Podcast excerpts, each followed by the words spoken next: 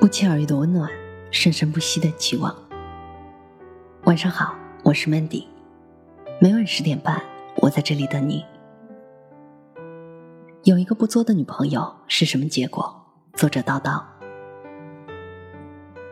认识我初恋的时候，他才十八岁。那天在学校迎新，一抬头就看见他，背着双肩包，扎着马尾辫，一双眼睛灵动而美丽。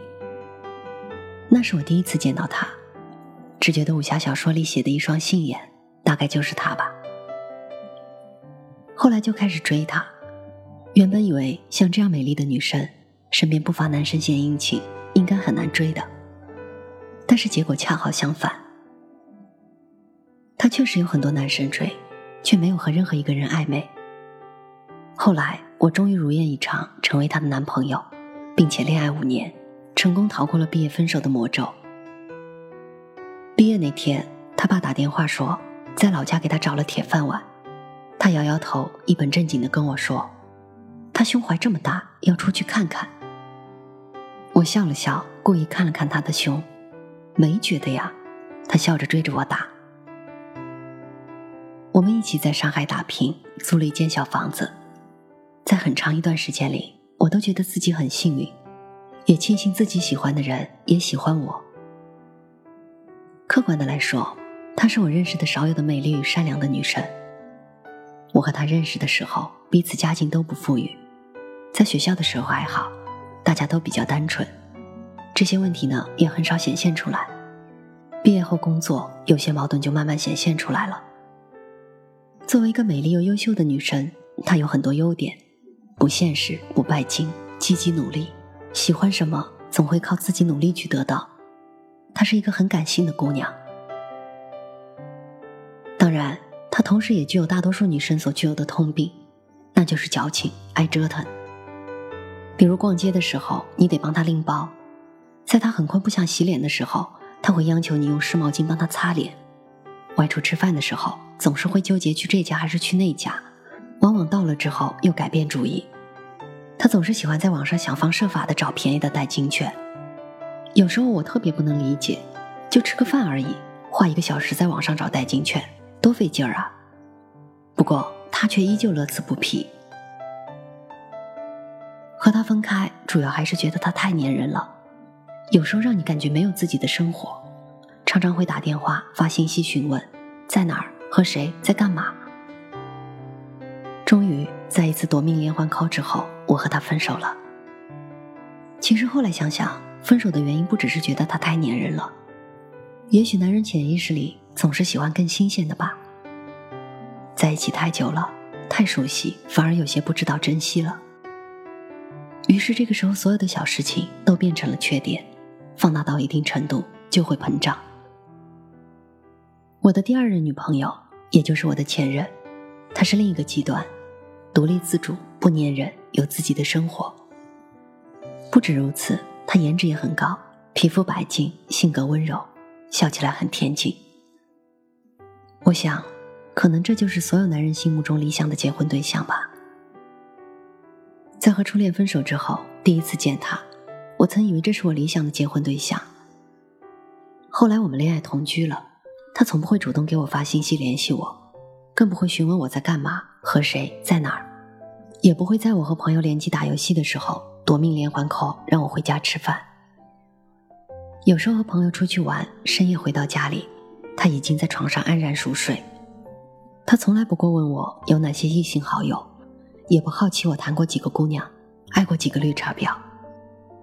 世界杯那会儿，我带着几个好兄弟回家看球，整夜折腾，没有半分安静。他也特别懂事儿，把朋友照顾周到后。安静的进屋看书、网购、上床睡觉，第二天依旧如常。他好像没有太多的情绪波动，从来不会和我闹情绪，不会生我气。我说什么，他都是笑笑说好。我和兄弟们出去玩，不带他，玩久了不回家，他从来不闹，也不和我生气。偶尔我和几个女同事开玩笑，他也不会吃醋。他有自己稳定的工作。闲暇时间会去练瑜伽、学古筝，反正不会黏着我，也不会撒娇让我帮着拧开瓶盖，更不会胡闹着要我做些疯狂的事来证明我爱他。当然，出去吃饭的时候也不会绞尽脑汁的想帮我省钱。我工作加班的时候，他能一连一个星期不联系我。有时候我都怀疑自己真的是贱，真的太粘人的受不了，一点不粘你的又觉得怪怪的。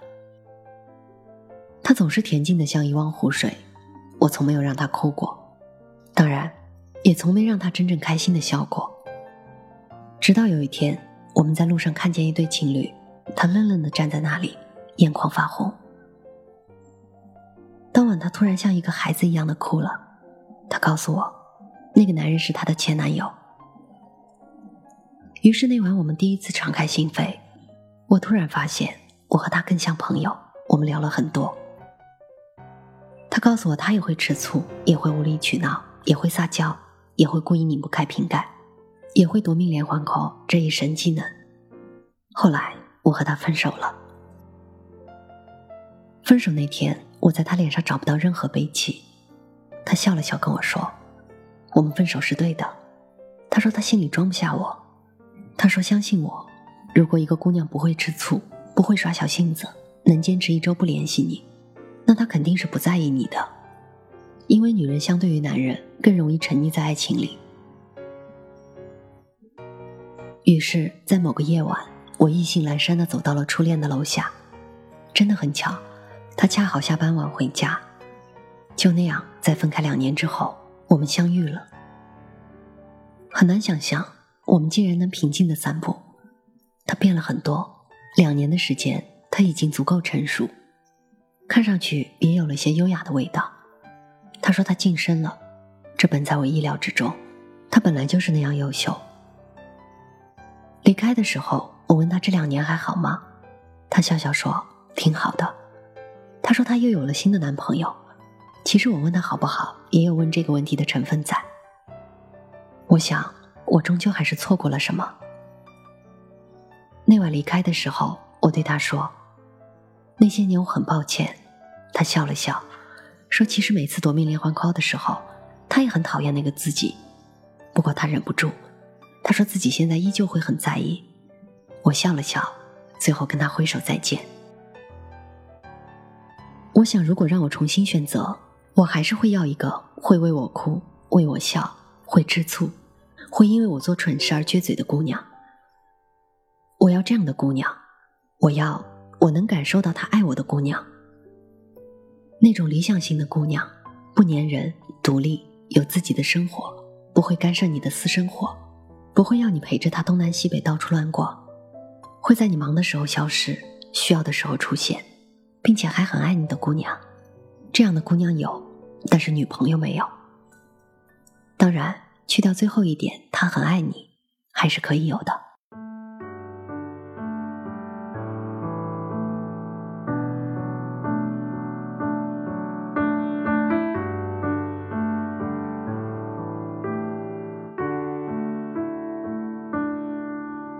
实我们都明白，早就已经不爱了，但是出于本能，都还是守护着。对不起，没能理解有多深刻，也没能记得曾为你唱的歌。多年的房间说空就空，以后电影也都一个人看。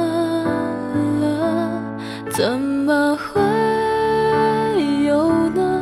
比你更爱我的人？多希望离开时多点恨，再见时多点人，才能够不记得。也许分开后会更快乐。我们都懂是骗人的。我需要点时间来愈合，你就别再想我了，我也不会想你了其实不管谁都爱天真烂漫的女孩可是有谁能经得起时间的考验呢？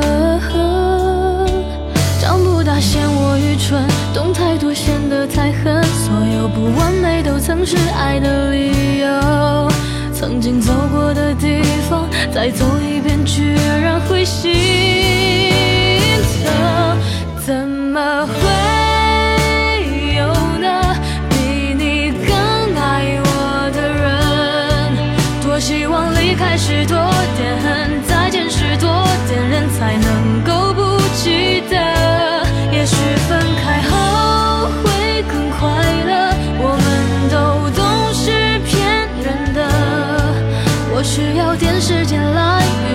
就别再想我了我也